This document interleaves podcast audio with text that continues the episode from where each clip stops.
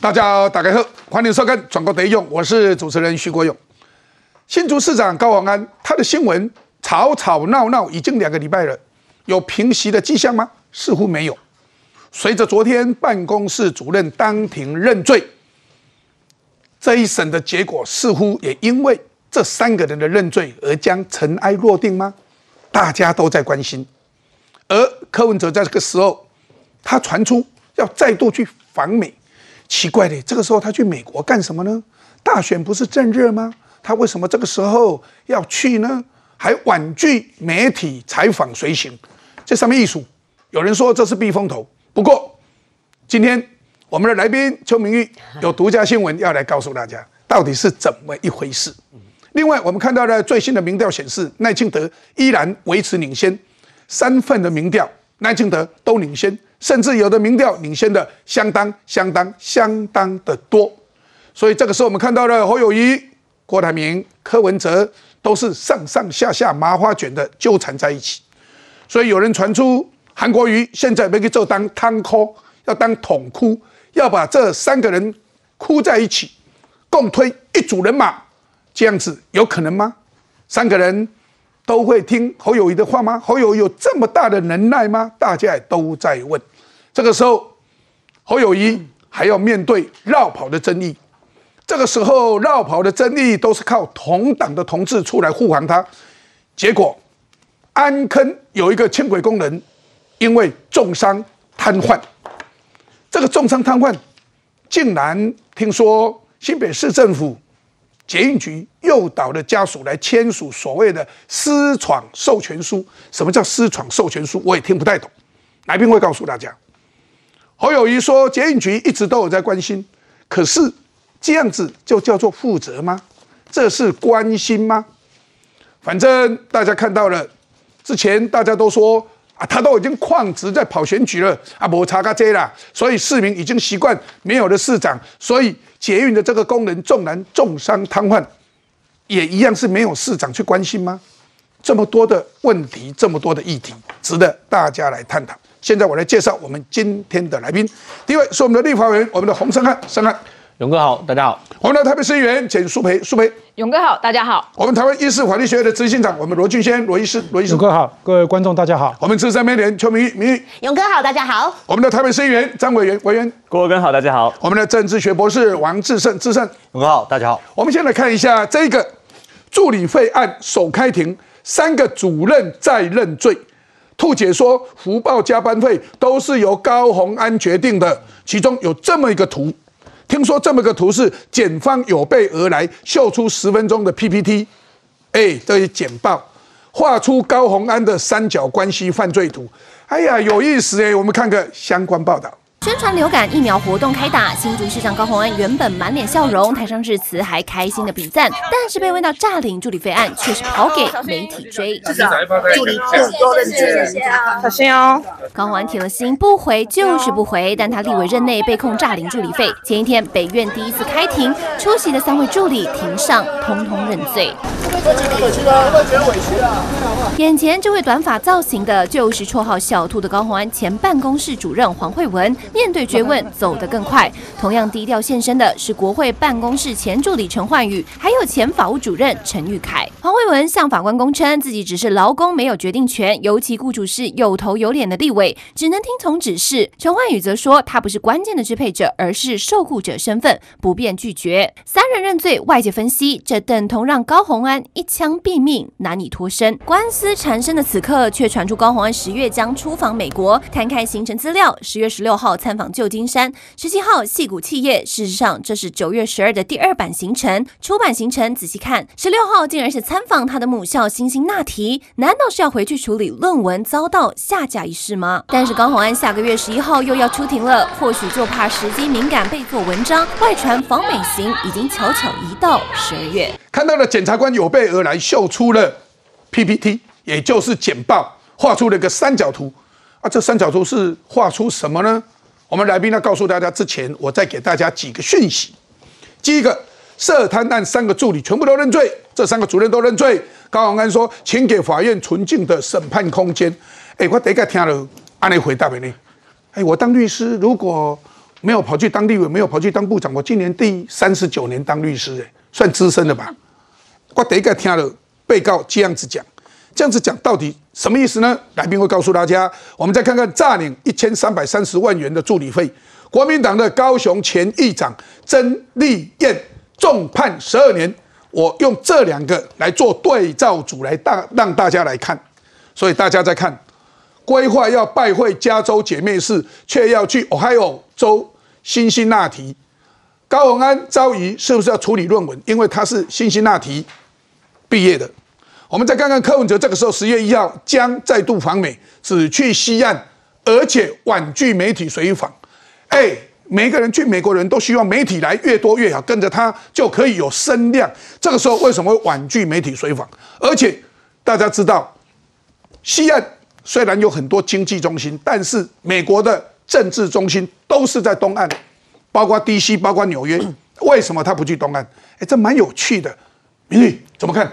我先来讲哈，高鸿安昨天这个在立委的时候涉嫌诈领助理费四十六万，哈，台北地院昨天首度开庭。那当然了，对高鸿安雪上加霜的是说，因为他昨天包括这个黄慧文，大家熟知的那个小兔主任啊，还有他的这个前主任陈焕宇跟陈玉改三个主任全部认罪，哈，好，那当然大家都这三个主任看起来是想要这个认罪，然后来呃希望法官哈可以这个减轻其刑，甚至可以判缓刑了哈。那其中比较特别是说呢，哦，就是有。有讲到这个，尤其这三个主任哦，对于法那个起诉的时候，讲到谋议，谋议啊，就是那个呃。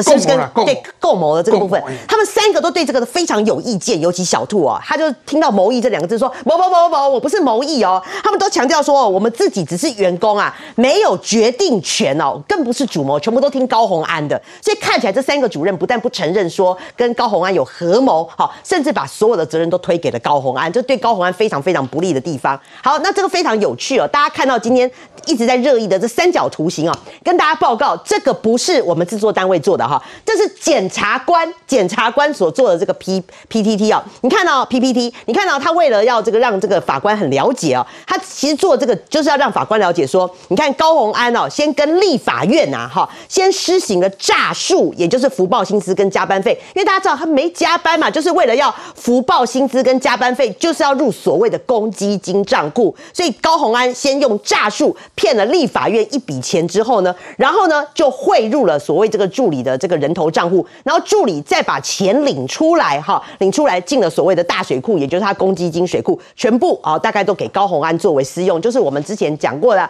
什么不管是买书卖买高红安自己出的书也好啊，什么双眼皮贴啦、高铁啦，这我们讲到都快烂掉了哈。所以呢，哎，这个呃，这个检察官就做了这个三角图形，让大家来了解。好，那回过头来了哈，这个这个所呃，对对高红安来讲哈，看起来他昨天三个主任都认罪，对于高红安。很多人都讲说你的包起来啊哈，但是还是要注意啊，因为十月二号的时候呢，会针对高鸿安还有另外一个没有认罪的，就所谓的龚卫文哈，大家说水母也好，龚卫文也好，就如果说连龚卫文最后都认罪的话，那真的高鸿安包起来的机会基可基本上可以说是百分之百了哈。好，那再来讲啦，就是讲到说高鸿安一路会谈谈到柯文哲，最近柯文哲呃所有的民调都显示，因为高鸿安的关系对于柯文哲的选情是非常冲击非常的大。好，那刚刚主持人就开始讲到，为什么柯文哲突然要去访美，而且这次的访美行程呢，竟然还婉拒媒体随行，这很奇怪，非常奇怪啊！又很奇怪，因为我们跑过总统大选那么多年了哈，你就知道说，尤其在这种关键时刻啊，你要出访的这些总统候选人哦，是拜托巴不得你媒体来，哈，就拜托拜托拜托你来，不要说帮媒体出钱，因为太贵了。因为我就我了解，就是说侯友谊那趟行程，大概一家的媒体要二十万，哈，基本上大概都是电视台自己自己。出钱呐，那就是说，但但是基本上你要带，就是你大本还是会拜托媒体来，好，可是你像柯文哲是叫媒体不要来的，拜托媒体不要来，对，非常非常的罕见，尤其在选总统的关键时刻。这边呢，我来讲一个内幕啦。其实就我了解，就是说为什么柯文哲这次非常仓促，十月一号就突然要跑去美国，而且只有快闪五天。最主要他们是内部在研究说要怎么样来挽救柯文哲的选情，重点在这啦，因为他们觉得说这次的这个高红安的事情，你你在。再怎么样跟他切割，好，你拔掉他的什么主委啦，哈，就把他踢出选选决策会啦、选决会啦，甚至你说要把他停权，这个大家你还是没办法跟他切割嘛。讲到高虹安，你还是想到柯文哲嘛，所以他们就思来想去，怎么样让柯文哲这个挽救他的选情？他们就真的就是觉得说，上次四月份的时候，柯文哲不是访美吗？是那一次回来，刚好好死不死就碰到柯文哲有有一台的民调了哈，做柯文哲等一秒。他们就觉得说，哇，这个哈，上次柯文哲访美回来，他的民调突然冲到第一，所以他们就觉得说，哦，这就是访美呃有功哈。但是不要忘记，因为那时候的氛围对柯文哲是相对有利的，那只是说刚好某台的民调就把柯文哲民调做第一，所以他们内部的幕僚就觉得说柯文哲访美有效，所以这一次呢，为了要挽救柯文哲的选情呢，就把他这个就是再安排一次访美。要东施效颦再一次，因为上次他有见到庞培庞培庞那个庞培欧了，对啦，对他们觉得说哦有效，而且这个访美啊哈二十一天，虽然我们觉得是哦。观光行程，但是他们觉得宣传有效，所以但是你看这一次哦，我觉得是东施效颦，勇哥讲的很好，为什么？因为这次访美五天呐、好，他不让媒体跟之外，大家发现哦，你看他包括要要要访的这些公司哦，只有企业参访四个字，他所有的行程通通都没有出来，好，说什么要仿电动车啦，仿什么企业 AI 了，什么都没有。企业行程会不会是政治现金的问题？这样，那你的政治现金，那可能就是在怎么有有一个什么姐妹啊，跟台侨见面的哈，一个旧金山姐妹的这个这个边有有台侨可以募款啊，那台湾留学生募款几率不大，企业有可能，可是就是说它的行程太诡异了。你通常你总统规格的行程哦，呃，我比如我们讲赖清德或是侯友也好，你要安排哪一家，在事前都会先告诉你嘛，而且一定要是国际知名。对你如果啊国际不知名太小，small potato 也没有意思。对而且要跟台湾有关的呃才有意义嘛。，对，所以他这个连现在的那个要你马上就要出访了哦，没几天就要出访了。结果你现在连这个行程，你要拜访哪一家都不公布。那最后我要讲了哈，他也担心说，大家因为侯友谊刚回来嘛，因为侯友谊这次的规格坦白讲还不错哈，包括那个罗森伯格 AIT 主席都给他了面子，所以他也会担心说，是不是拿来跟侯友谊比较，一比较下去，哇，残撩撩，什么都没见到，所以这次干脆婉拒媒体行程，就不让大家来做文章。哦，是这样子哦。不过有趣的是，大家看到这个图，这个图是主动向法院提出以 PTT 简报方式来说明案情，这是检察官。嗯，所以呢，证据清单藏玄机。《镜周刊》说揭露的密账明细也入列了。哦，这个有意思，有意思，有意思。然后呢，大家看到为什么高昂安要去 Ohio 的辛辛那提呢？为什么大家也在问？这个时候，哎，柯文哲原来去访美，还有这么一件事情，那明玉把这个事情讲出来了。所以，苏培，是那为什么要去 Ohio 辛辛那提呢？对啊，我觉得高红安要跟大家讲清楚啊，因为这个新竹市的姐妹市是加州、啊，我还有啊的唔西呀，啊你可以要被冲下而且 Ohio 离加州很远呢，大概将近四千公里。所以这个 Ohio 离 Ohio 是在属于东岸这边的嘛，对啊，所以你可能都还要再坐飞机坐过去，那所以到那个地方是要干嘛？飞机坐过去大概要四五个小时。刚开始这个新竹市是把这个行程放在他公开招标的行程里面哦，后来才又撤掉，所以人家才会质疑说，哎，你是不是因为辛辛那提你当时的硕士论文出了问题，哎，博士论文出了问题，你要去那边去处理这一件事情，那这又跟市政何干？哦，所以我觉得高虹安要跟大家讲清楚。不过高虹安现在比较大的问题，应该就是他助理费啦。我觉得这个昨天的这个开庭，真的检察官很认真，应该是看了最近这个我们很多的呃名嘴哦画了这个 关系图之后，高宏安跟这个建商的关系图之后这个我要替，检察官讲话。其实我们在读法律的人，嗯，我们第一个功夫就是要画关系图，哦包括每一个关系，人跟人的关系中间就是法律要适用，怎么适用？所以我们在读民法、读刑法都要会画图。所以所以啊，这个是我在读法律就有了。哎，这个不能讲，所以不能讲检察官是所以学我们这个。，所以应该是吴征学法 学检察官啊，哦，把这个关系图哦都把它画出来。所以我觉得这真的是，你看高虹安，不管是助理费，或者是他现在在新竹市里面跟建商还起瓜霸掌的关系，都必须透过关系图让大家清楚。他到底发生什么事情？所以这个图里面，其实检察官要表达的是什么？是高虹安过去在助理费的时候，他都告诉大家什么？他告诉大家说，我的助理费是自愿把加班费捐出来的。可是检察官画的这个关系图，改立功不是哦，是高虹安利用诈术跟立法院请领了这个福报。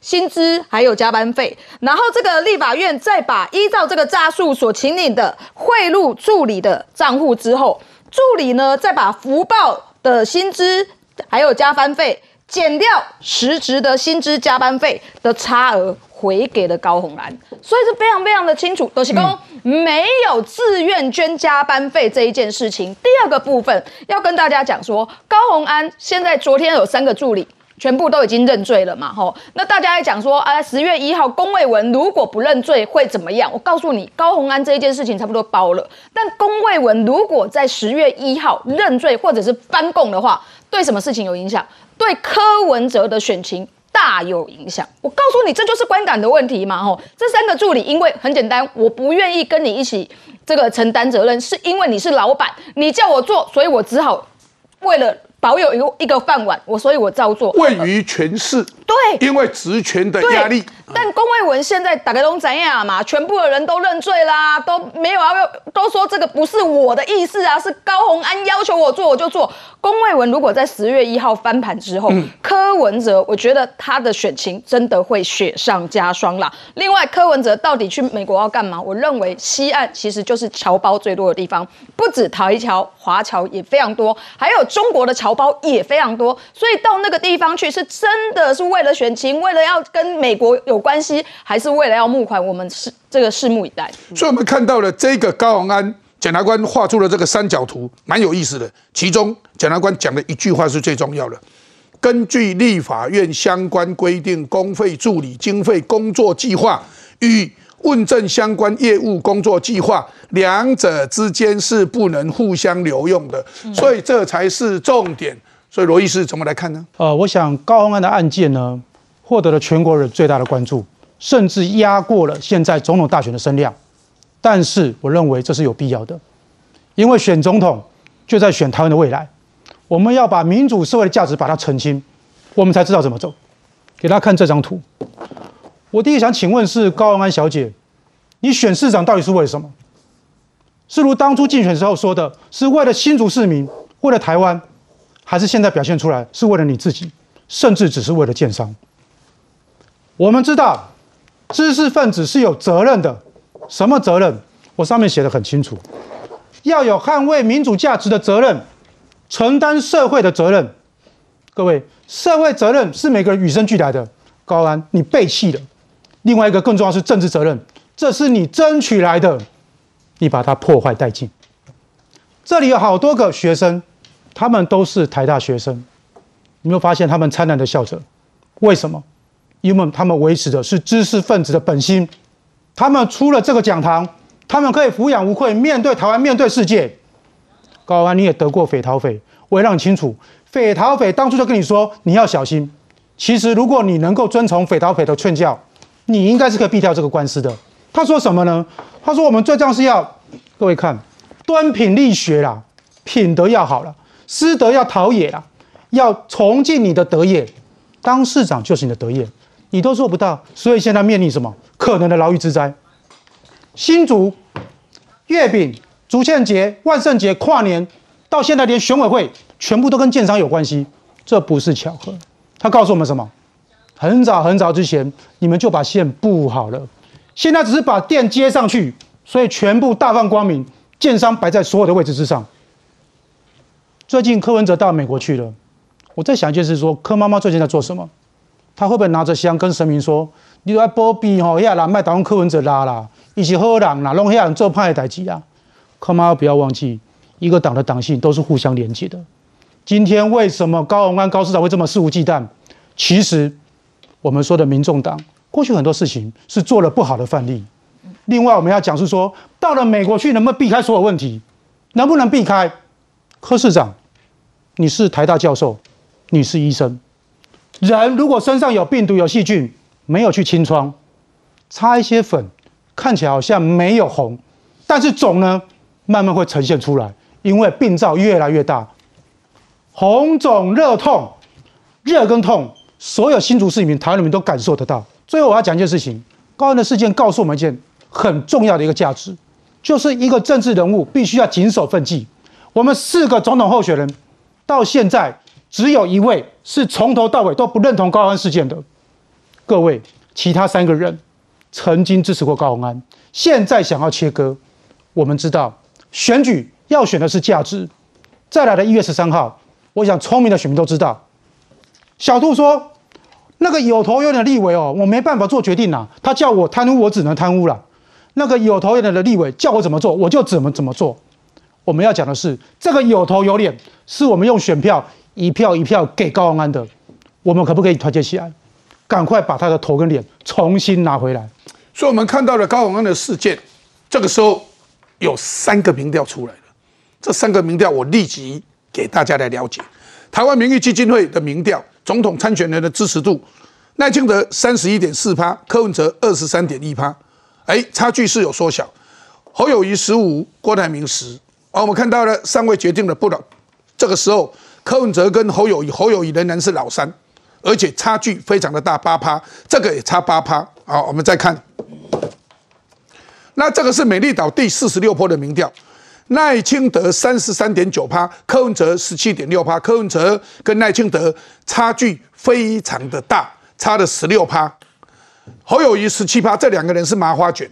不过在这里，柯文哲赢侯友谊，也没有赢，两个人一样多啊。可是这里柯文哲是赢侯友谊，赢蛮多的。在台湾民意基金会，我们再看另外一个民调是汇流民调，总统参选人的支持度。赖清德二十七点三趴，柯文哲二十三点七趴，侯友谊十四点六趴。有人说这一个民调是比较偏柯文哲的，但是民调毕竟还是有它的科学参考度，所以啊，我们都可以拿来一起来做参考。所以在这里，我要让大家知道，这个时候赵少康密会韩国瑜要敦促菲律整合，哎，真的这样子就可以整了吗？看个相关报道。是投入连数超过一周，却一直没有公布具体的数字。外界好奇进度到哪了？很多各方的力量的结合之下，我讲我们正热烈的进行中。接下来的站点也会持续的进行去推动，当然也配合我们的行动连数车的部分，也会在全台湾方面去运行，也正在规划是不是由我们的郭台铭创办人以及我们的赖佩霞老师，是不是会有一些快闪的活动在连数站？郭正宇预告会用更多实体的活动来炒热度，实地走访他在忠孝东路上的旗舰店开门营业之后。虽然一直有人经过，但入内支持的人不多，选情开高走低。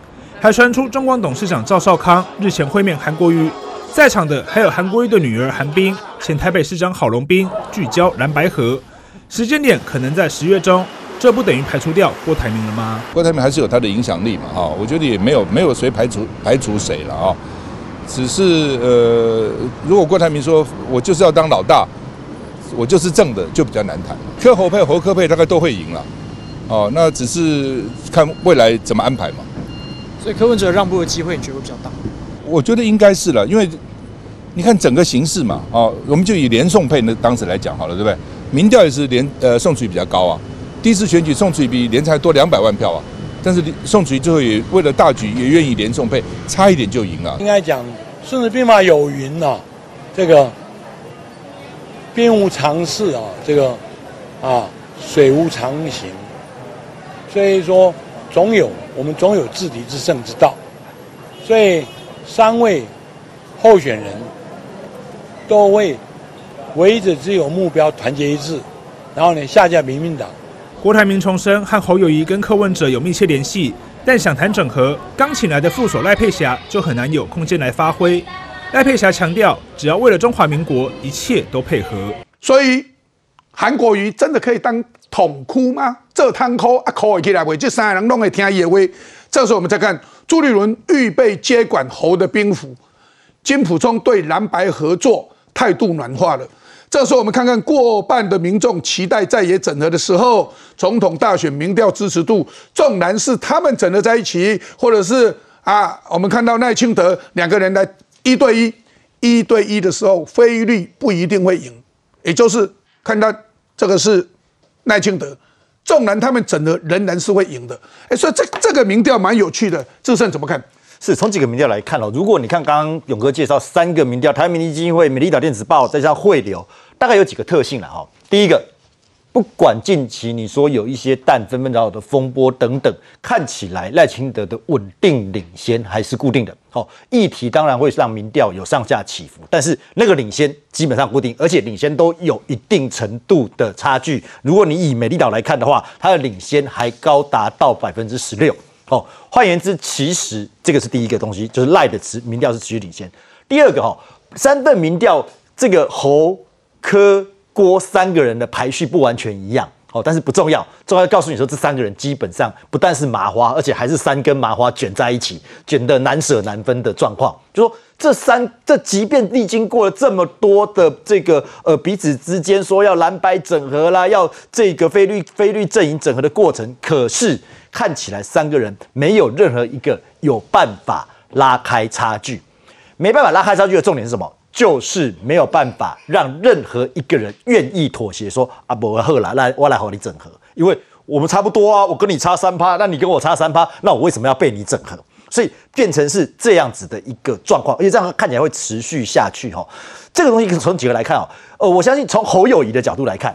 你看，如果你看正常民调，说侯友宜他一定想说，我从美国回来，应该要拉开跟柯文哲的差距，所以你会看到说，哎，不断的开始有放话说，哎，要蓝白整合，要朱立伦接兵符，要韩国瑜出来做统孤。注意哦，他们要统孤的人只有一个对象，只有一个哦，侯友谊，从头到尾不提柯，呃，不提郭台铭，他们的策蓝的蓝营的策略大家不清楚，我把郭台铭边缘化，我要我要统走这个整合的对象是柯文哲。哦，可是很好玩的是哦。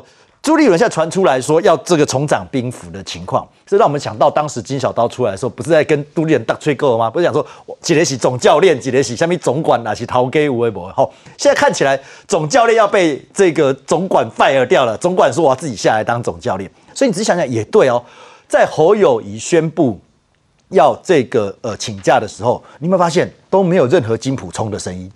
哦，从头都都这基本都消失了好一阵子，所以这个是很奇怪的现象。哦，这是一个状况。然后，可是你柯文哲的角度，他现在去美国，他的状况大概也很清楚，他要冷处理侯友谊，好，他要想办法先把郭台铭拉过来，变成是郭柯之间的整合之后，再来处理侯友谊。所以这三个人之内各怀鬼胎哦，彼此之间当差距拉不开，三份民调当中都还是麻花卷的情况之下。不会是一个韩国语出来说可以整合就可以整合的，因为各怀鬼胎。嗯，我们再看看郭台铭选总统招批不团结，赖佩霞说郭没选的话，再也仍然没有整合好。哎，这蛮有意思的。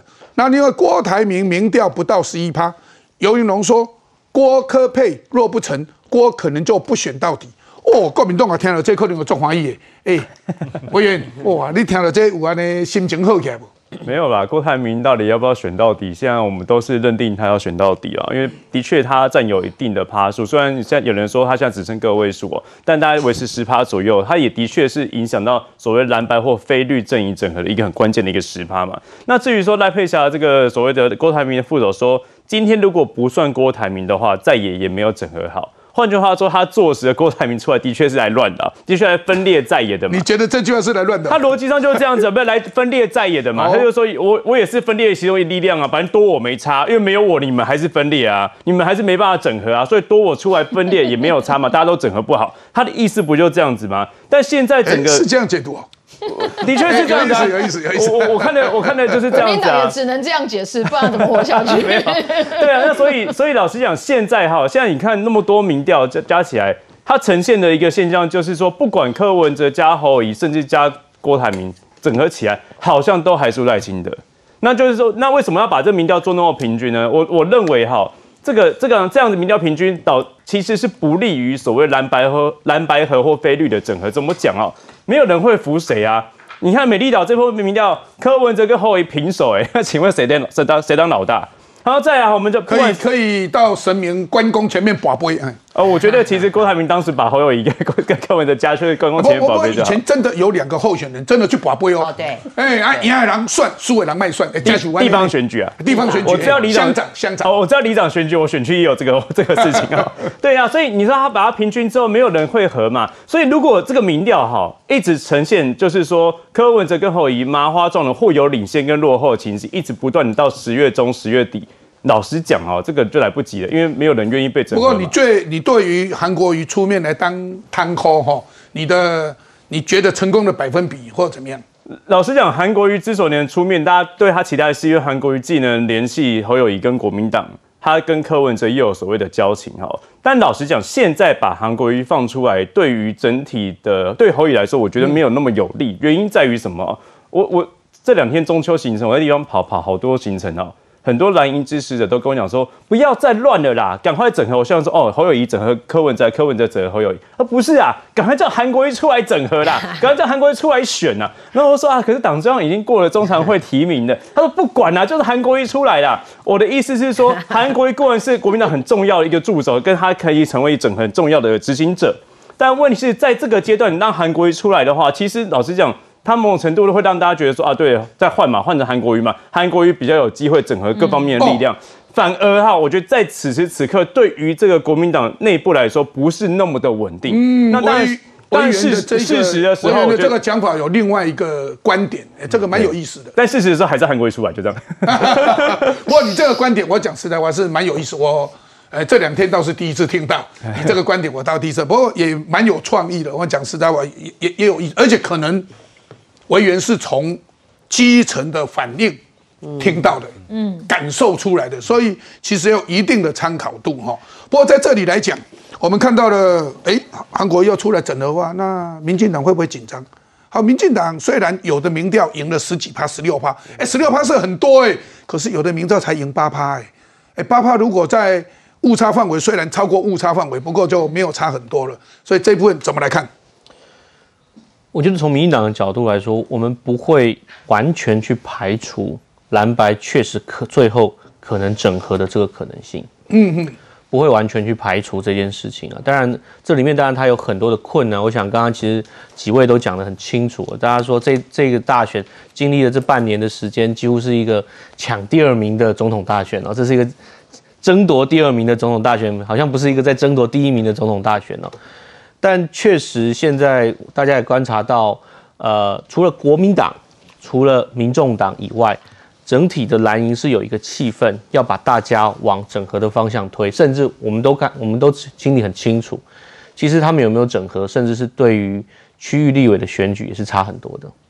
如果你的金定委啦，你民进党的金定委，其实我从从从从一开从上半年到现在，其实民进党的态度都很清楚，就是说，其实我们。都做要做好准备，是就算到时候是一对一 PK，做最坏的打算。对，哦，就是就算是一对一 PK，我们都要赢。嗯嗯。那在上半年的时候，确实有一些民调看起来是说，如果他们整合成功的话，其实这个赖副总统好像落后一点。但现在其实一些民调已经看得出来说，就算是一对一 PK，赖赖副总统其实跟这个他们不管是整合出来哪一个对象，基本上。领先或者是打平，嗯，我已经看得出来这个趋势了。但是我说，我们其实都会做最坏的准备。我觉得这是一个相对负责任，我们把所有的情境都要评估进去的状况。但现在的情况，我我自己觉得，从民党的角度，我们从就算看起来民调有领先十趴、十五趴多少趴，但其实我们都没有保持着。非常乐观的这个状况，就其实没有能够完全去乐观，我觉得没有这个本钱，没有躺着选的本钱，完全没有。你看现在赖副总统怎么跑行程，跑的比侯友谊还勤啊！侯友谊就算请假了，对不对？侯友谊就算请假，他很多南部也不知道怎么跑啊。现在赖主席一样啊，一样一天多少个行程开始开始在跑啊。所以我们完全没有想过说今天是要靠蓝绿啊蓝白的分裂哈来渔翁得利，从来没想过这件事情。嗯嗯嗯。所以我们看补充一下啦哈，其实就我了解，就是说这个呃韩国瑜，我刚刚这个委员有一有一股声音嘛，就说如果韩国瑜出来当韩科的话，搞不好有人又要开始拱韩国瑜出来选。可是我听到今天蓝营朋友另外一个质疑是说，那如果韩就算韩国瑜出来，为什么他可以整合三个人？因为他跟柯文哲有渊源嘛，然后跟郭台铭算欠他的嘛，然后再来他跟侯友谊也还 OK 这样，侯友也算欠他的，那就那就是如果韩国瑜整合不成的话。那这笔账要算谁的？啊，吴彦哈啊，对呀，那这个在委员要可可以回答一下。我今天是听蓝营的朋友在分析啦，就说你要找韩瑜出出来选，他就可以整合大家。如果整合不成，整合不成，那个责任算谁？责任算谁？其实刚刚委员好像在拱韩国瑜的感觉。没 有没有，那个讲法只有韩国瑜我是觉得委员不是在拱韩国瑜。我我我讲很清楚，整合不成，责任还是在朱立伦主席，因为他是国民党。哦，因为我听起来，我讲实在话哈，我刚刚听起来，我是比较觉得说。委员是在反映地方。方基层的声音呐、应该是这样子，因为他是议员嘛，对啊他当然要反应嘛。不过责任还是在朱立伦。对对那很倒霉哎、韩国一出来当汤抠，就整合不成，责任算朱立伦的。这 那朱立伦找他出来干什么？朱立伦找他出来干什么？现在传出来当汤沟有两种做法，一种是韩国瑜找这三个人来谈、哦赵少康去密会韩国瑜讲的是说，希望朱立伦提他当不分区第一名。我我个人认为朱立伦哎呦，原来是什么叫不分区第一还有名？对叫。不不分区第一名的意思说，我韩国瑜出来不分区第一名，可能对国民党的这个整个立委的选群有帮助嘛？对啊，冲起来。立委选举有帮助的时候，从立委带动总统，你把柯把韩呃这个侯友谊跟柯文哲拉去差大拉拉大嘛，所以这个汤锅不是坐下来哦、那这个汤是倒过来把差距拉大，就哦逼你出来难怪他愿意当汤锅，他以前都一直不讲不想当汤锅，好像都还丢丢滴滴啊，大家想一想哦，还在犹豫。幻想一个场景，当不分区第一名说我们把韩总现在没办法当总统没关系，推上立法院长宝座。哦，原这来有效果，你看对对对国民党跟民众党本来还在犹豫，韩国瑜还在犹豫，这下子愿意当汤抠，原来是有这么好的对价关系他。们蓝营哦，黑人我我马被起，蓝营确实是认为了，如果韩国一出来可以当不分区第一名的话，他们至少可以带动再加可能三百万票，他们觉得是这样。可是我我要讲是说，现在要叫韩国一出来当贪抠，可是问题国民党的底线花的很死啊。今天不是还讲说，好，呃，国民党的底线，金小刀的底线就是侯友谊绝对不能当副的，如果侯友谊当副的，不如回去当新北市长，不要选了。然后再再来，他们最近还有一个氛围，就是说要把宋楚瑜都抬出来，说宋楚瑜当年要讲宋楚瑜当年老宋都出来了。对，不不是把宋楚瑜再请出来吓死人了，是要要把宋楚瑜当年国清和，就说宋楚瑜当年的气势可能都还比连战还要好，可是为了整个大蓝为重啊，所以这个宋楚瑜还愿意去当哎呀，那个个连战的副手。宋楚瑜本来就是深蓝，问题是柯文哲是变色龙啊，最后啦这是不一样的啦。其实最后今天还有讲到一点，就是说赵少康出来，除了要拱韩国瑜当汤抠当不分区之外，他们认为说现在哈，好了，我们跟柯文哲的底线哦，我们再放宽一点，就不一定要谈谁正谁负，我们先谈一个联合政府的概念，我用联合政府下去跟你谈，好哎，所以他们觉得说条件要再放宽一点，才有谈民的众党如空间啊。果当副的，民众党的立委就垮掉了啦。哎，勇哥补充一下哈，我觉得不太可能什么韩国会放部分区第一名，因为部分区第一名对于提升所谓政党票投票率一点意义都没有啊。你如果真的要放韩国瑜的部分区的话，要么也是放十五到十八名啊，像四年前吴敦义的模式一样。或者谢谢龙介模式一样，大家就是要投政党票，投给国民党，让韩国瑜进立法院嘛。但问题是这样子，对于国民党的政党票或许有意义，但对总统来说，可能反应可能没办我法反映出来。告诉你了，放十五到十八十八名啊，在历史上只有一次成功啦。第十八名也当上立委了，历史上只有一次成功是民进党啦，从来没有放十八名可以当立委的。所以我们要韩国瑜啊，没有，大家会羞辱韩国瑜啊因为以前只有民进党在二零一六年唯一一次第十八名都上了，都上立委。这个是只有民进党有有有过这个历史啦，因为我就是第十八名。不过啊，有个事情还是蛮有趣的哈。侯友谊请假选总统，绿营议员痛批绕跑，无心施政。所以呢，林俊宪说：“哎呀，为什么不在访美的时候就正式请假呢？一回来还直接无缝接轨休长假，哎呀，这么舒服的吗？”其实访美的时候，访美之前就正式请假，林俊杰也这么讲啊。我们再看看卓冠廷说，捷运局神隐装死，总承包商逼签有私闯捷运授权书。新北，你的公共工程，你现在是土皇帝是不是啊？所以我们看国民党副侯第一凹赖清德现在也是副总统参选人，为什么不请假呢？国民党副侯第二凹赖清德也曾经不进台南市议会啊。再来，国民党副侯第三凹赖清德在台南市长任内也去当行政院长啊。啊，所以大家看侯友谊请假百日，爽领一百三十万。侯友谊说：“哎呀，韩娜，我们要他来捐薪水，全部都捐出来。”结果民进党说：“哎呀，大群广你年收就一千五百万，查个街，你要不要把一千五百万也捐呢？蛮有意思的。尤其接下来，侯友谊宣布育儿三项政策，生第三胎房屋补助百万。哎呦！明玉可能想生第三胎了，因为可以补助一百万。哦，明玉对不对哈？完了，今天你这个好，我哎，来来，先看个 先看个报道，先看个报道，你想一想，想一想。小朋友们在草地上快乐奔跑，现代家长因为大多是双薪家庭，不少人得把孩子送托育。为了减轻家长负担，正院宣布明年将增加托育补助。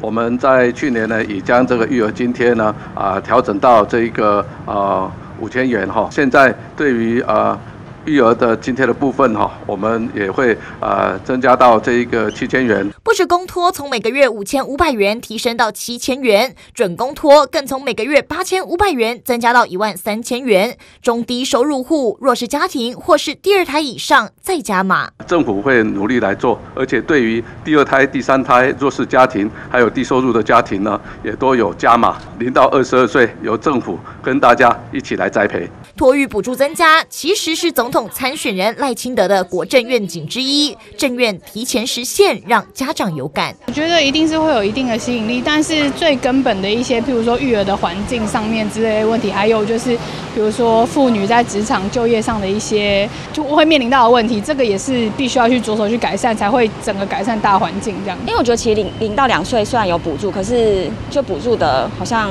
那些点好像蛮少的，就像幼幼就很难抽啊。家长们一一提出愿景，都希望育儿路能走得更顺利，也有助于缓解台湾的少子化危机。生第三胎补助一百万，我们请邱明玉要考虑，还有请苏培也要考虑。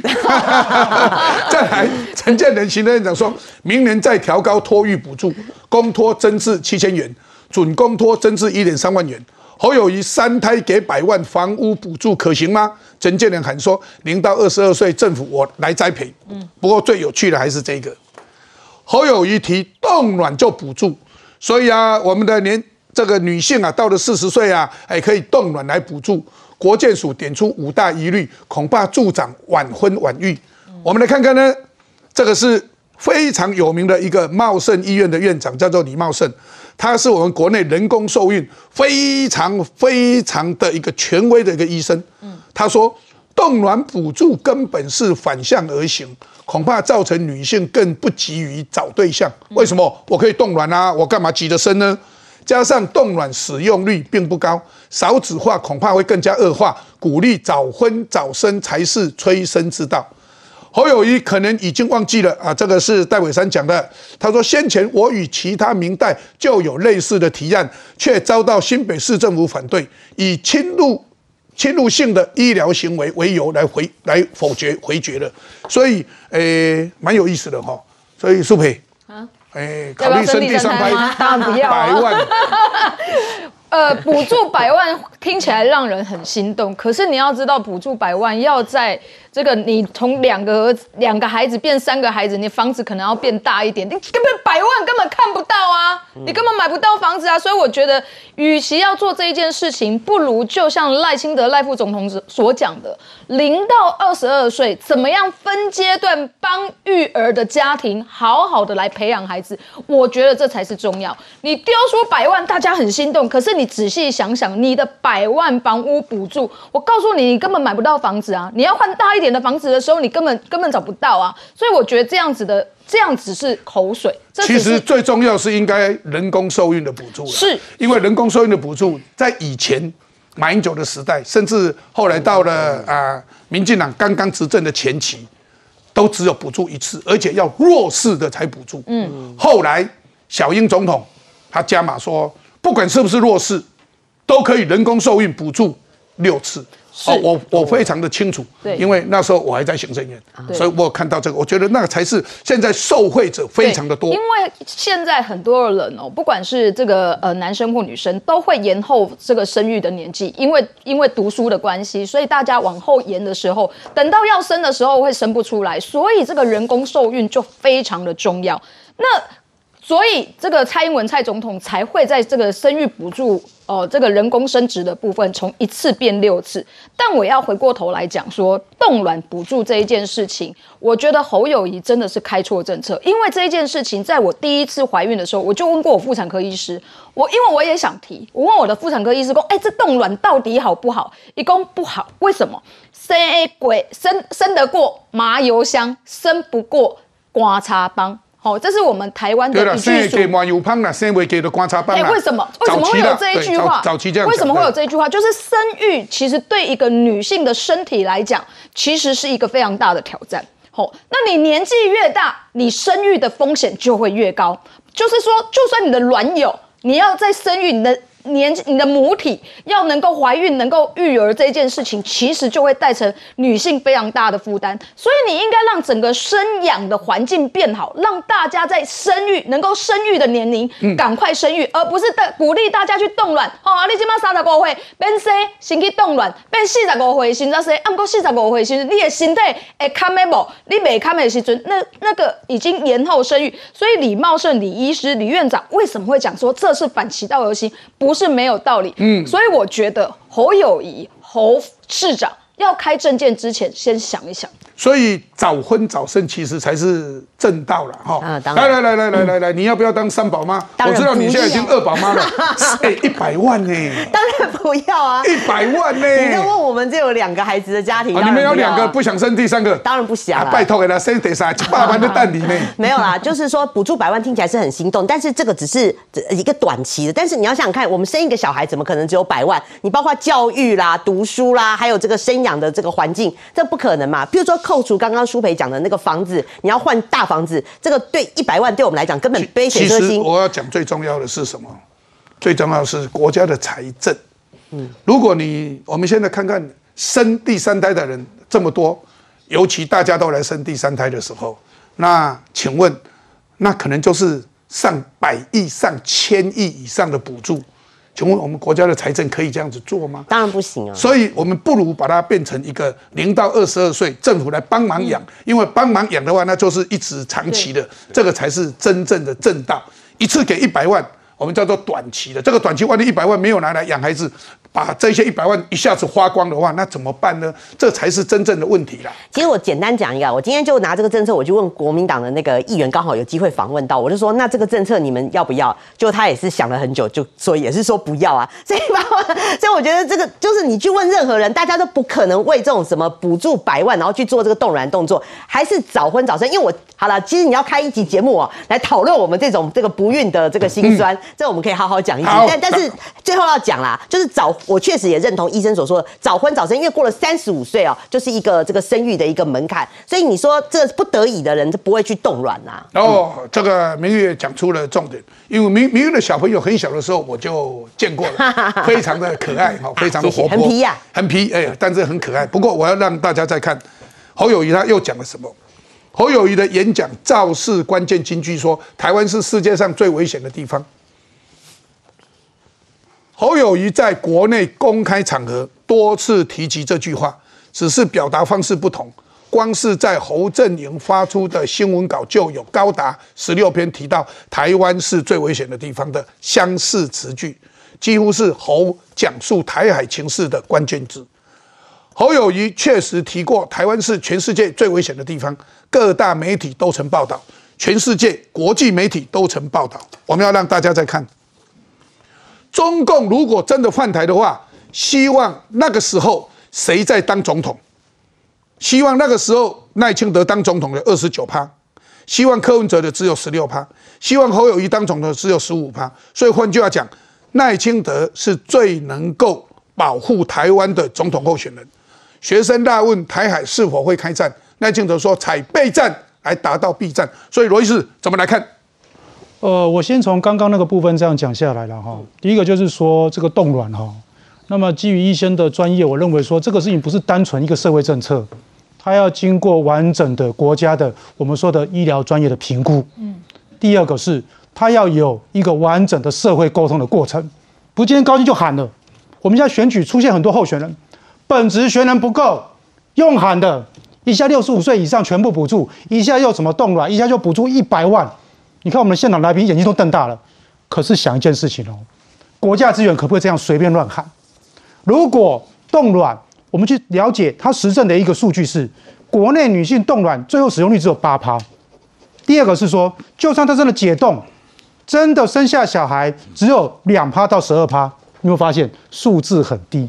第二个，第三胎补助一百万，我引述我们大法官四至四八五号解释文，他要讲一件事情，他说哦，国家资源是有限的，所以做任何的公共政策要考虑国家的经济跟财政状况，还有你的给付方式跟额度要力求受益人的基本生活需求相当，不能够超过你的目的，而且呢不能够过度，因为资源是有排挤性的，不要忘记全部都是民脂民膏，一百万下去，法律上常讲，如果数字太大，还会造成道德风险。这就是说，这些补助没有用在小孩身上，用到其他地方去了。那么陈建仁说的是，我们现在不管是公托或者准公托，我们的补助越来越多，有没有发现？重点是对全民的覆盖率，公共政策是受益的人是不是很多？是不是达成了我们说的国家要的一个目的？这才是重点。所以我觉得他的本质学能不够，就凸显在他这些政策上。那么这种哗众取宠是民众不想要的。另外，刚刚勇哥在讲说。台湾从侯友口中说是世界上最危险的地方，我觉得这是非常讽刺跟可笑的。台湾为什么危险？如果全民团结一致，都清楚敌人在哪里，巩固国防，面对最危险的地方，把它强力止住那个来犯的敌人，台湾不会危险。因为美国、日本、欧盟全部都支持台湾。台湾危险的地方是因为很危险，可是岛内有一群人叫做在地协力者，这些人。在侯友谊去美国之前，你也常在讲啊，你也以美啊，你也说国防不重要啊。现在呢，你又改口了。各位看这一章，我想读过中学都知道，这叫周楚除三害，什么意思呢？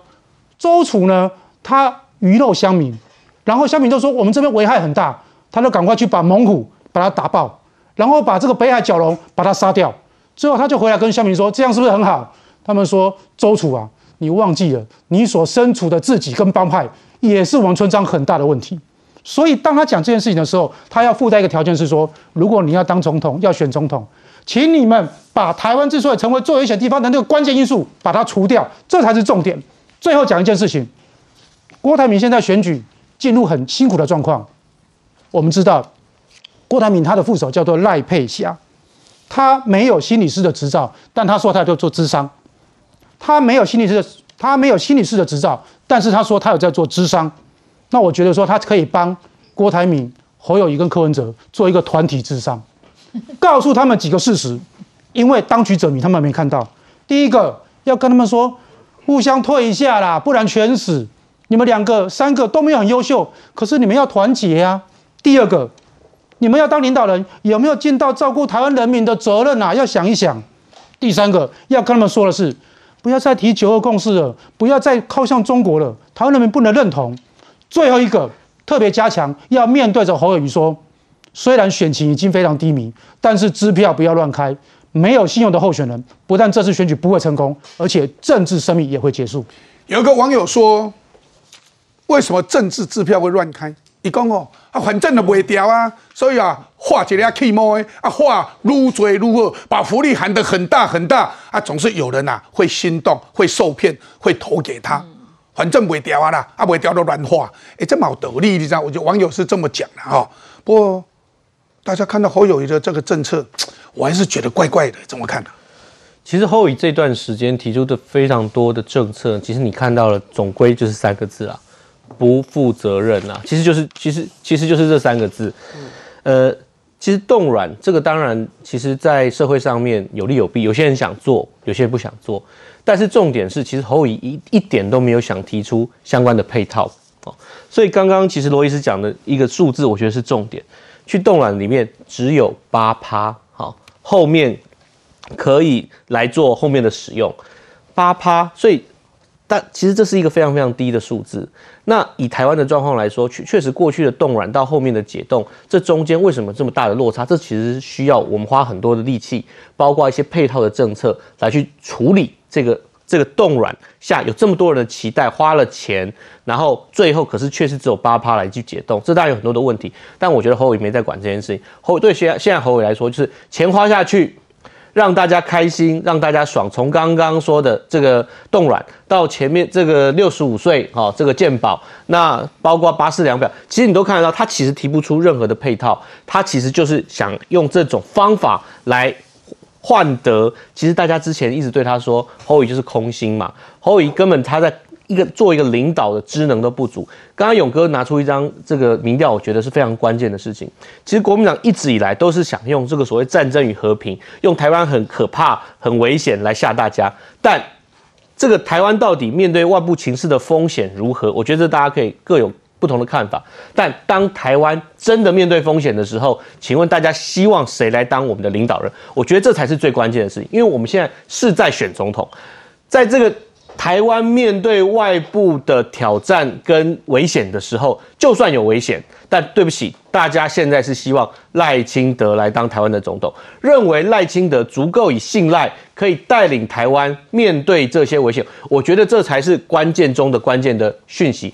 只要这个讯息出来，对不起，今天国民党在炒作任何的台湾很危险，台湾接下来会被中国武力犯台，会被武力威胁。但对不起，即便是这样，大家还是认为只有赖清德才足够被信赖。答案很明显，答案很清楚。所以，诶，委员，这个已经做过很多次了，包括啊，美丽岛电子报多次，每一次都做这个说，谁希望下一次由哪一个政党继续来执政？超过三十几趴、四十趴都说希望民进党继续执政，而国民党非常低，那民众党是更低。结果这一次中共若犯台，希望那个时候谁来当总统来保卫台湾？还是赖清德民调第一，二十九点二，柯文哲只有十六点九，侯友谊是最低的，所以侯友谊反而大家对他没信心。哎，这个对国民党很伤哎，你们国民党对这个怎么来看呢？的确啊，国民党在过去长期以来，我们路线是坚持九个共识啊。那当然说，我们不排不排斥跟不反对去跟对岸交流跟交往。所以也的确在面对两岸议题的时候，民进党现在态度很简单嘛，要增加自己的实力嘛。那就是说，觉得对岸有威胁、有敌意。那这样子，那我们就把自己做好。那这样论述的确在什么国族意识的本土呃自主性上面是比较高涨的。那也的确有一些坚持所谓本土意识的台湾人，其实蛮支持这样子一个路线的哦。但回到所谓的这个什么两岸的兵凶战危这样子一个论述里面，现在台湾现在到底是不是兵凶战危？我觉得两个党都有讲过了。民进党在面对选举的时候，也的确来讲说，因为对岸有敌意啊，对岸攻击到台啊，所以两岸的确是有些这个这个可能会产生战争危机在，所以也因此要增强实力，然后来增强自己的国防武器嘛，这是赖清德的说法嘛。侯友其实也是一样啊，侯友也没有反对说要增强自己实力啊，增加国防啊，只是侯友跟国民党我们多了一个说，我们其实在过程当中，我们是需要跟对岸去进行所谓的谈判或者是交流的，而交流我们基于九个共识，九个共识被像被被批为说哦，九个共识就是这个低头啊，就是不尊。动什么国家主权等等，那我觉得当这当然是个辩论。但是回到这整个客观的局势，老共有没有敌意？当然有，我们也承认有敌意啊。但问题是有敌意的情况之下，你说马英九执政那八年，老共有没有敌意？还是在啊？但当时两岸的现况跟现在比，哪一个看起来比较有冲突的可能性？看起来现在的确高了一点点嘛。所以也说回到这个这个这个客观的局势里面，后裔的确哈，必须说他的很多讲稿里面都有谈到这一句。而这一句其实我们也有说，它是《经济学人》杂志里面讲的内容。那当然，他把它引用出来，其实我觉得在引用的论述过程当中，也没有什么不对啊。他也不是故意的去危言耸听或制造一个什么仇恨或对立啦。那现在的确回到这个民调，两岸之间发生战争的时候，谁能保卫台湾？谁最希望当总统？这当然是国民党必须努力。但那个民调里面也呈现，除了赖清德之外，柯文哲跟侯友谊两个人也在里面嘛。那今天如果换成另外一组去做的话，是赖清德跟侯友谊两个一对一的话，或许数字哈可能也会有些变化。所以你还在期待蓝白合？不是不是，我 不有。你这句话好像我在期待蓝白合。我只说赖清德跟侯友谊，我没有说合不合的问题哦。不过这个蛮有意思的哈，大家看到最近的这些民调，大家在吵吵闹闹的时候，然后民进党不用紧张吗？好像也要紧张哦。我又一个民调给大家看，二零二四年总统选民的支持倾向。赖侯科最近两次的比较，赖清德哦，这个是台湾民意基金会哈，从四十三点四趴掉到三十三点四趴，柯文哲差不多平盘了，二十六点六到二十七点四平盘，侯友谊从十三点六哎跑到十七点二有增加哎，不过还是老三呐。但是如果从美丽岛民调的话，赖清德还是远远的领先十几趴，十六趴，但是在这里。就只有领先啊，大概八趴左右就比较少了，所以大家讲，难道这个蛋真的引起了民进党的确民调有下降吗？看个相关报道来。进口蛋一体延烧，有网友声称他买台农洗选蛋，敲开一看，蛋白却是绿色的，质疑是不是巴西进口蛋混充。这是一则小消息，希望民众啊一定要提高警觉啊，不要被欺骗。大家把因为不实的一些讯息，把巴西蛋变成污名化了。但是事实上，巴西在今年度跟去年度，我们了解的是，它出口到六十几个国家。那表示说，巴西本身的鸡蛋好，一定有它的品质。陈俊记为巴西蛋抱不平，因为近期不少青蓝名嘴，甚至平面媒体主笔质疑，为何要远从巴西进口鸡蛋，而不就近进口中国蛋？从其他国家进口哦，相关的检疫规范，特别是我们台湾并没有打这个禽流感的疫苗。那根据 WTO 相关的一个一个指引里面。好，就是大陆现在它的机制是有打禽流感疫苗，所以它没有办法，完全是没有办法进口的。所以结论，咱都不可能为中国进口鸡卵嘛。作家冯光远也大酸，中国著名的地沟油盖上检疫合格章的病死猪肉，还有三聚氰胺奶制品，建议青蓝媒体先少量从中国专案进口，在报社的福利社贩售看看。中国蛋不止不符台湾进口标准，更有多次出包记录。二零零六年被验出致癌工业染料，二零零八年曾有三聚氰胺超标记录，二零一五年有民众买到蛋黄捏不碎的鸡蛋，问题重重的中国蛋。就算真的进口，民众敢不敢吃，还是一个大问号。还要让大家来看一件事情，这一件事情是不是假新闻，是不是谣言？那谁在散布这个谣言？大家来看，新北、高雄市府联手查台农绿鸡蛋，他说啊，有绿鸡蛋，你看蛋蛋白是绿的，哎，这个样子的绿鸡蛋，结果呢，初步结果出炉了。网友一剖绿蛋后，马上就赶快删文。为什么？有网友抛出九月十八日买了台农盒装的蛋，敲破一颗蛋，蛋白竟然是绿色。结果现在人家可能要告他了，因为根本就没有这回事，是不是这样子呢？大家在问的时候，结果他赶快删文。最有意思的是，我们看看行政院长陈建仁说这是假讯息。最近假讯息繁多，请大家一定要提高警觉，不要受骗。在这个时候，我们看看高市卫生局指出，到台农高雄公司稽查，该蛋品标示为国产蛋，现场已无该批效期产效期的产品。业者表示，近期末接获民众反映该品相蛋品有瑕有疑虑的时候，且已经未收到卖场反映该批蛋品相关退货的情势。现场随机抽样同品相不同效期蛋品的检视，外观都没有破损。稽查人员破蛋壳来检查蛋白清澈，蛋黄并没有发黑的变质的这种状况。所以啊，陈嘉行啊，焦糖就说台湾民粹忙着敲蛋制造冤屈，像鬼片敲出黑蛋黄，人比鬼还可怕。甚至有电子媒体。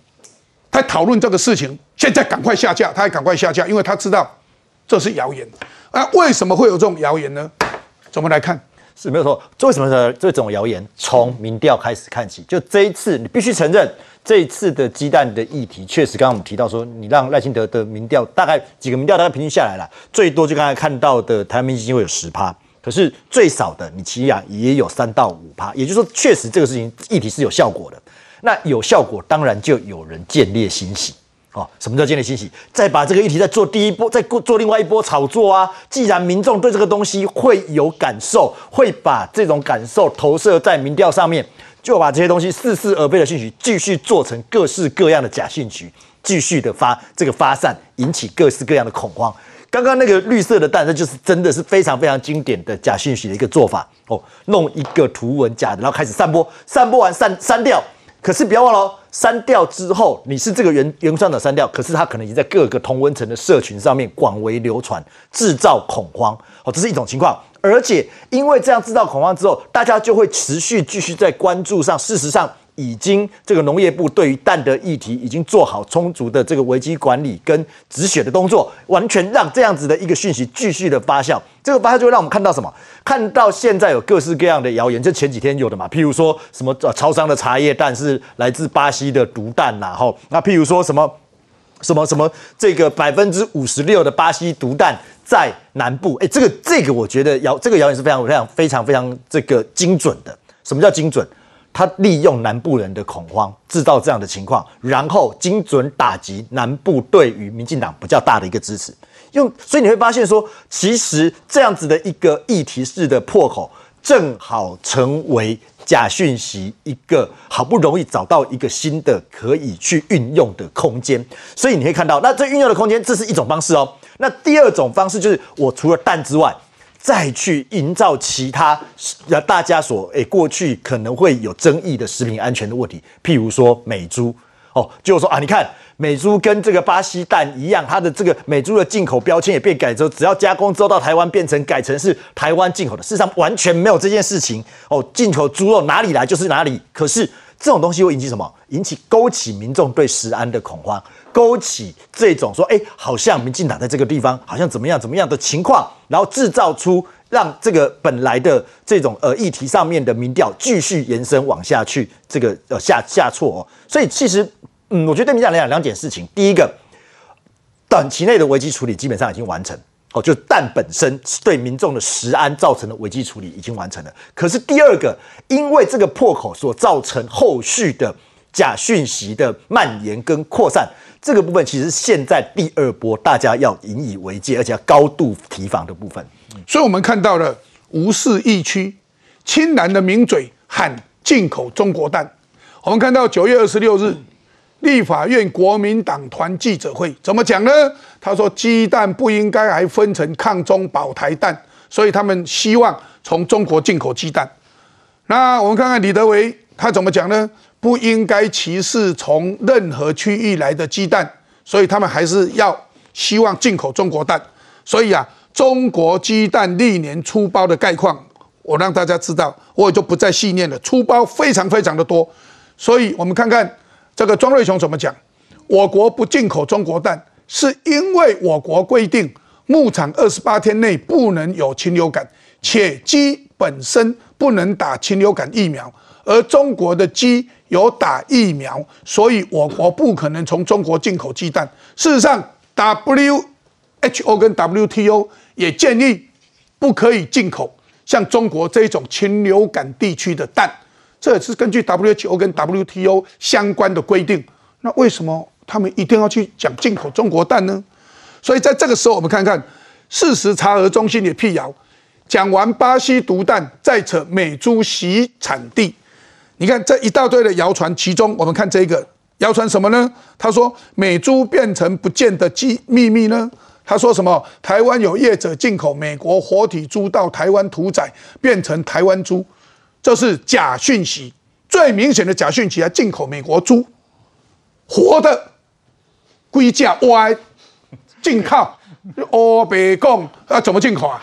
啊，我们再看网传说美猪来台加工，产地就可以标示台湾，这种哦别讲，所以啊，大家来看，怎么可能进口活体猪呢？所以这些新闻要想博，为什么有这些谣言？哎，罗医师，你站在医师的立场，这些食安医生也都非常的。啊，关切怎么来看这一些假讯息？我觉得实安最重要就是我们要风险评估、风险控管、社会沟通。你去看过去的每一个事件，我们台湾的政府有没有把这些事情做得很好？甚至其他国家都说，当出现问题的时候，台湾政府是负责任的。这个蛋的问题，我认为政治化渲染的太严重了，它是政治操作。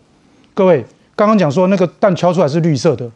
我觉得有有些事情可以讲，你讲的太夸张之后就产生反效果。嗯，然后随着这个事情之后，马上有人出来说，参考一下中国蛋啊，不错啊。不要忘记，过去我们的疫苗事件也是这样子啊。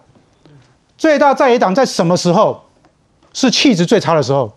就是他们开始在讲说，参考一下中国疫苗很好了，赶快进了。就是那个时候气质最差，那个时候大家吓得要死，觉得说病毒就很恐怖的，这些人的口水。比病毒还要恐怖，各位现在哦，不要忘记了哦，你们把事情弄得太夸张，政治操作太过恶劣之后呢，可能会有反效果。我请大家记得，是哪几个立委出来说要中国蛋的，记得他的嘴脸，跟高安这事件一样，有头有脸，是因为我们投票给你说你有头有脸，你不能肆有肆无忌惮的滥用你的职权。回到这个蛋的问题，各位，当年疫苗缺的时候。包括现在的台北市长就说：“赶快啦，不计任何代价了，花大钱了，赶快啊，去研发这个疫苗啊！”蛋的问题也是一样啊，赶快啊，花大钱啊，赶快去进口疫苗啊，赶快去进口蛋啊。然后等到有的时候就说啊，这个疫苗哦品质可能差哦，啊是不是有图利啊？有没有炒股啊？蛋也是一样啊，进来就开始质疑说有没有厂商啊中间图利啊？等到真的进来解决问题了，蛋的价格也被平抑了，没有出现问题，开始说，诶啊这个标示日期错误啊，这毒蛋啊，这会致癌啊，一直渲染。各位，当时的我们的疫苗不也是这样做吗？所以有没有发现同样的套路，同一群人在不同的时间陆续的发作，好像我们说那个普爪一样，当台湾遇到大的问题的时候，它就发作；当你睡眠不足的，它就发作。然后一发作，痛在人民的心中。现在的蛋出现什么状况？你会发现，开始价格又开始要再涨了。然后很多人喊说，可不可以进口中国蛋啊？一样的套路，台湾人民能够不看清楚吗？我认为，所有的公共政策跟公共议题都很重要，最重要是谁来带领这个国家。就因为这件事情很难处理，所以我觉得在一月十三号，我们要选好的政府，继续把这些事情一步一步把它完成，做好的社会沟通跟管控。明玉。你应该有买茶叶蛋嘛，在在一些超商嘛有嘛？啊，对。哎，他们胡说八道哎，说什么电视名嘴说超商的茶叶蛋 已经是巴西的毒蛋。哦，这小样样，这个真是造成社会的恐慌啦！哈，我现在讲哦，就是说，呃，我觉得国民党的朋友去提去提说那个什么要进口中国蛋，开放进口这个中国蛋，这个我觉得没有得到分哦。因为第一个，他们搞不清楚说中国其实是禽流感的疫区哦，而且它的机制是有施打这个疫苗不符合进口的标准。那所以你又是立委，立委你就是去提说要进口中国蛋，要不要先去查一下到底为什么我们不能进口中国蛋？其实不必查，他本来就知道，因为以前呢，在立法院人。人家早就讲过了。对，那知道你为什么你是立委，怎么会在立法院说你不知道呢？即便是这个这个圣诞就知道嘛，很清楚啊。对。很简单，因为他打过疫苗，所以他有一些会变异的风险很难掌控。变异对变异，mutate，它的那个疫那个 virus 会就是病毒会变异的风险非常非常难掌控，非常非常难追踪。这是为什么？我们不只是要进疫区的蛋，甚至是打疫苗的地方，我们更现在更禁止的原因。对，因为它变异的这个体质变异的风险。对，因为打疫苗以后，因为这个是冠状病毒嘛，嗯，哦是 RNA 嘛，RNA 很容易就因为这样子 mutate 就会。就会那个变异嘛，对，变异进来，我们怎么控制？怎么知道它来源哪里呢？没有错啊，而且你看，当时虽然我们一开始是有先有进口巴西的蛋来救急嘛，但是你看这个巴西自从六月二十七号之后被公布为疫区之后，我们也巴西这边也也就也就暂就暂时没有进口巴西的部分了。所以农业部现在是讲说，我们九月份还是以进口泰国跟澳洲的蛋为主啦，哈。所以这个我就国民党朋友打，就是说去讲进口蛋这个议题，他们自己就是对于这个规规定并没有。太大的了解，最后我要讲哦，就是说还是有有现在有些朋友讲说啊，反正你就政府就让它涨啊，比如说像日本啊，就不是就是让那个让它就是让它涨价嘛。如果蛋涨得太夸张的话哈，那个这个大家就不会买，自然就会降下来。可是身为一个家庭主妇了哈，我对这样子的论调我会有点不以为然。这样子的论调怪怪的，我会有点不以为然，因为我觉得政府还是有，因为台湾的民情对于蛋还是蛮倚重的。因为我们的弱势家庭，嗯，他们蛋白质最大的来源就是蛋。对。每天为什么台湾的蛋平均每一个人一天至少吃一颗？就是因为我们蛋白质，尤其对弱势团体，它蛋白质的来源很重要，就是蛋嘛。对，所以我身为一个家长啦，我还是觉得说政府哈，如果现在已经知道说禽流感秋天之后又有一波要来的话，那现在开始，譬如说你要从泰国或澳洲进口的话，那就是赶快先防范于未然，因为看起来这个呃缺蛋的高峰在。一直会持续到农历可是国民党就乱打一通，说不可以进口啊啊啊啊！这嘛呢，进口都有问题啊，还大家都唔敢讲进口呀，啊，你不要那他当然就是，我觉得以国民党立场，当然就希望政府越乱越好。